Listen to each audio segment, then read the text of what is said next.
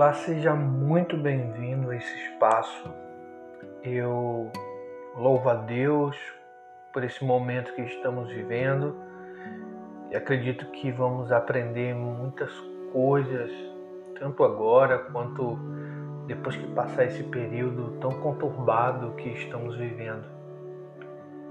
É, há pouco tempo eu fui extremamente sacudido por Deus por uma situação e eu precisava voltar a compartilhar algumas coisas com vocês, usando as mídias sociais, mas com o propósito certo, sabe, de propagar verdadeiramente o reino de Deus com a intenção de que Cristo seja glorificado. Eu queria que você ficasse comigo até o fim. Eu não vou tentar ser. Eu vou tentar, na verdade, ser bem, bem objetivo, mas eu quero é, compartilhar um pouquinho da minha história com vocês, compartilhar um pouquinho de quem eu fui, de quem eu sou e de quem eu quero me tornar. Então, fica aí que já no próximo bloco eu já vou me apresentar melhor, tá bom?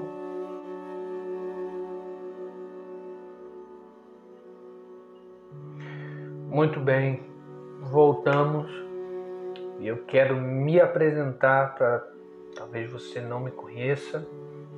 Meu nome é Tarcísio, alguns amigos mais chegados me chamam de Carneiro porque meu sobrenome é Tarcísio Carneiro, e eu tenho 26 anos, vou fazer 27 esse ano, se Deus quiser. Eu, ao contrário de algumas pessoas, eu adoro fazer aniversário. Adoro mesmo, gosto muito. Principalmente em ter festa. Eu adoro ter festa. Embora ter tido pouquíssimas na minha vida, eu adoro ter festa de aniversário. Eu sou casado com uma mulher linda, linda, linda, linda, Vanessa, Vanessa Meirelles. E agora eu tenho uma preciosidade na minha vida, que eu tenho Levi, que é o nosso filhinho de cinco meses, que tem sido uma das coisas mais belas que eu já vi na minha vida não só ele, mas ter a oportunidade de ser como o Senhor, ser pai. Isso tem sido para mim gratificante. Quero compartilhar também com vocês um pouquinho é, das coisas que eu já fiz.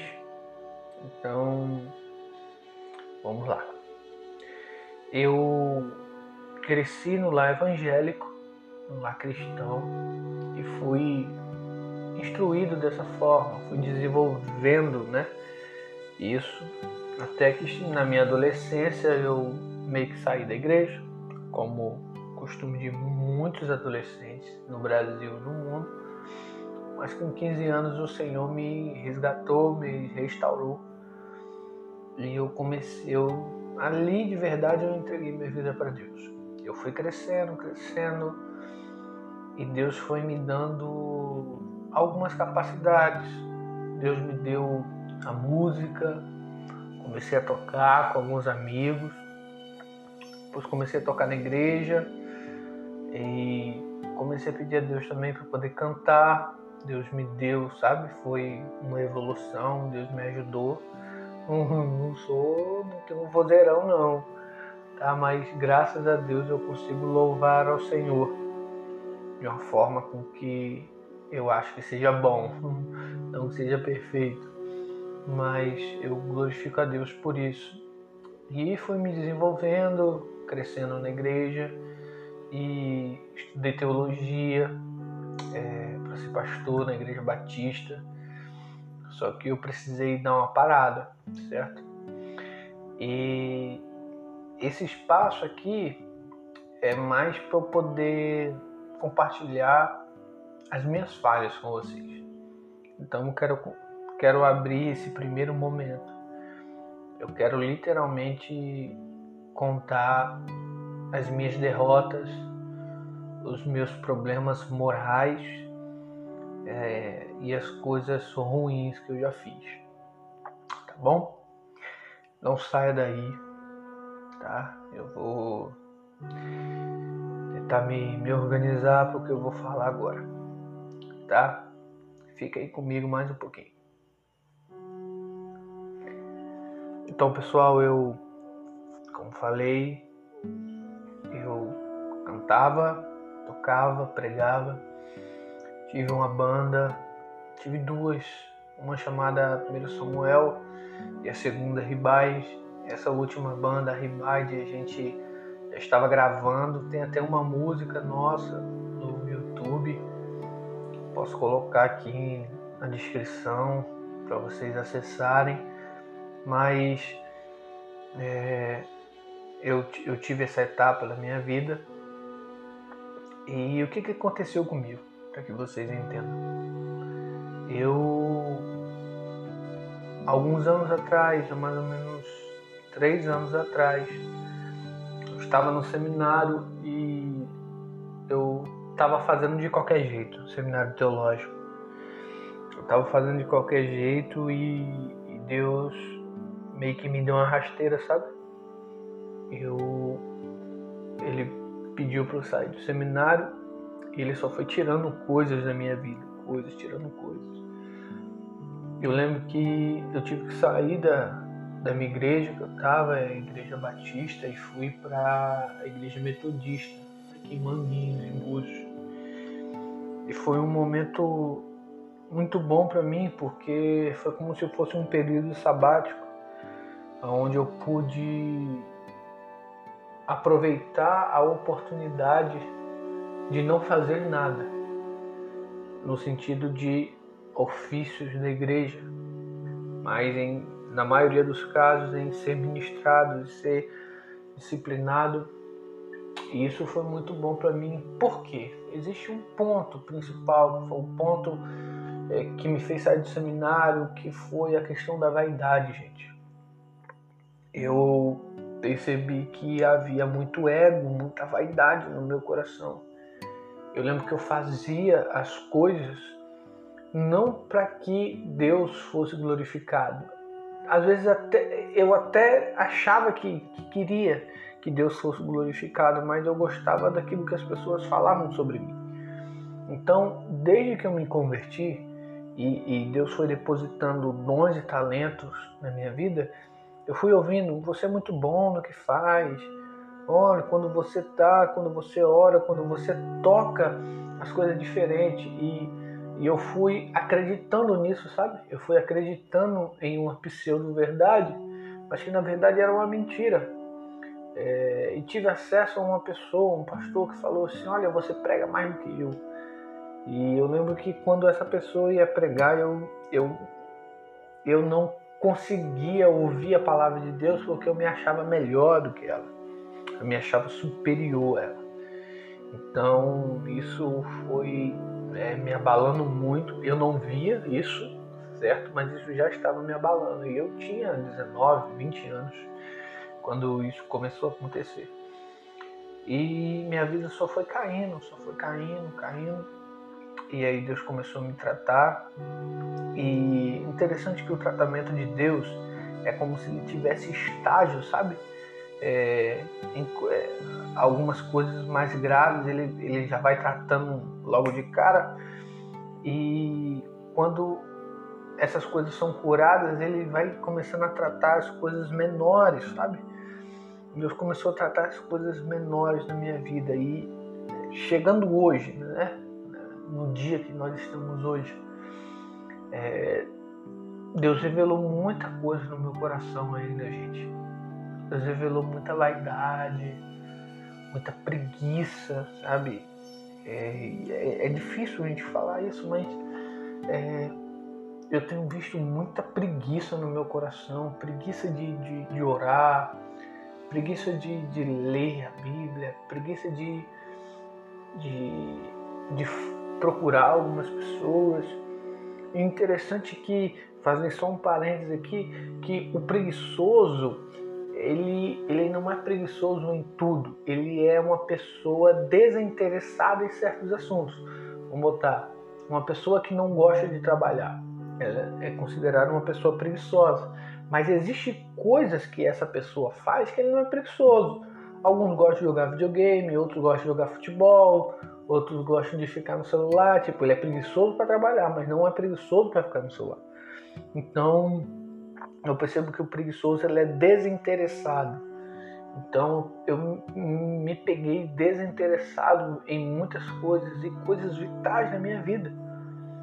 E a gente tem que prestar muita atenção, sabe, nessas coisas. E uma das coisas que mais mexeu comigo, que mais me entristeceu, foi que Deus me mostrou que eu queria usar o nome dele para promover o meu. E eu não sei se vocês perceberam, mas eu dei uma sumida brusca, brusca, brusca, brusca. E eu fiquei em crise, gente. Eu fiquei em crise porque foi descortinado na minha vida de que eu queria a glória para mim. Eu queria ser visto por vocês. Eu queria que as coisas que eu escrevia vocês pudessem falar, olha que bonito, que legal. Eu queria ser aquela pessoa que quando chegasse no culto e desse aquela palavra, que no final vocês viessem falar para mim, olha, essa palavra mudou minha vida. Essa palavra transformou meu ser. Era isso que eu queria ouvir, sabe? E é tão triste chegar a esse ponto de ter que me expor assim, mas eu acredito que que o tempo que a gente está vivendo é tempo de descortinar muitas coisas. Eu tenho aprendido, gente, que o único que deve ser visto é o Senhor. E anteontem eu estava orando a Deus e falando sobre essa questão das mídias sociais. E Deus foi me mostrando que muita gente está no Instagram, no Face, no YouTube com a intenção certa. Então o problema não é esse. O problema está na intenção.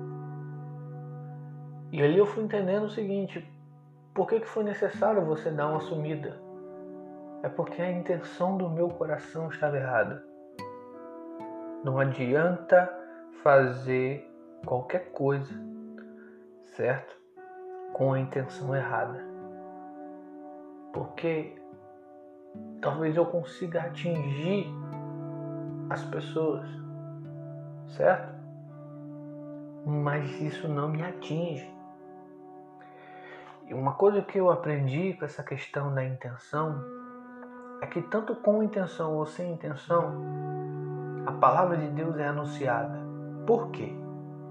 Porque, aprenda isso, a palavra de Deus é o poder de Deus, o Evangelho é o poder de Deus. Então ele independe do nosso caráter. Então, porque muitas pessoas foram abençoadas no meu ministério ou no ministério que Deus colocou na minha vida, foi porque é a palavra que transforma, não é o ministro, não é o profeta. O profeta fala aquilo que ouviu, o ministro ministra aquilo que recebeu. O problema está na nossa hipocrisia, sabe? E outra coisa que eu aprendi nesses dias é que fazer as coisas para Deus é muito mais fácil do que se tornar um com Ele. Porque fazer qualquer um faz, mas se tornar um significa querer mudar, permitir que Ele nos mude. Eu percebi que eu fazia muito, mas não permitia que Ele me mudasse.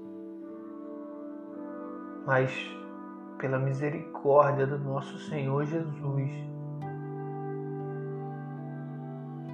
eu tenho visto o Senhor na minha vida,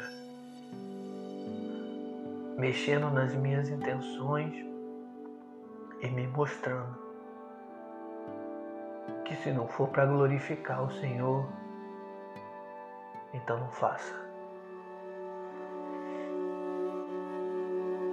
Eu quero pedir perdão para vocês, meus irmãos. Quero pedir perdão porque talvez até alguns de vocês eu feri. Eu já falei mal de muita gente. Esse foi um dos problemas que Deus me mostrou em mim. Porque eu me achava bom. E geralmente quem se acha bom quer fazer comparações. E eu comecei a fazer comparações com algumas pessoas e percebia que eu era melhor. E na verdade não era. Porque não existe ninguém melhor ou pior. Não existe, só existe um que é bom. Jesus disse isso para o jovem rico. Só existe um que é bom, gente. Um só é bom. E meu desejo de fazer esse podcast aqui, talvez você dirigindo, lavando a louça, fazendo comida, dando um banho no cachorro, tomando um banho, fazendo cocô. é que você possa de alguma forma ser abençoado, não pelas minhas vitórias, mas pelas minhas derrotas. Porque, como Paulo disse, eu me glorio nas minhas fraquezas. Eu vou tirar onda com o pecado, mas é que por conta das fraquezas que eu descobri em mim. Eu consegui ver o Senhor e glorificá-lo e entender que a Ele a honra e a glória. Então eu quero te pedir perdão, meu irmão, minha irmã, se eu fui omisso na sua vida, ou se eu depositei algum tipo de esperança no seu coração e eu falhei. Me perdoe em nome de Jesus. E que a gente possa estar junto. Que a gente possa estar juntos, na verdade. Deixa eu usar o plural. Sou uma pessoa muito difícil nessa questão de usar o plural. Ai meu Deus. Mas a gente chega lá. Obrigado por, por separar esse tempo para me ouvir. E que o Senhor abençoe a sua vida. Eu quero deixar um, um versículo um pouco desafiador, mas que retrata um pouquinho do que eu vivi, que diz assim. É Gálatas capítulo 6, versículo 1 ao 3. Irmãos, se alguém for vencido por algum pecado, vocês que são guiados pelo Espírito devem, com mansidão, ajudá-los a voltar ao caminho certo e cada um cuide para não ser tentado. Ajudem a levar os fardos um dos outros e obedeçam, desse modo, a lei de Cristo. Se vocês se consideram importantes demais para ajudar os outros, estão apenas enganando a si mesmos. Tem um outro texto que diz assim: não tenham um conceito elevado sobre si. Então quero dizer para você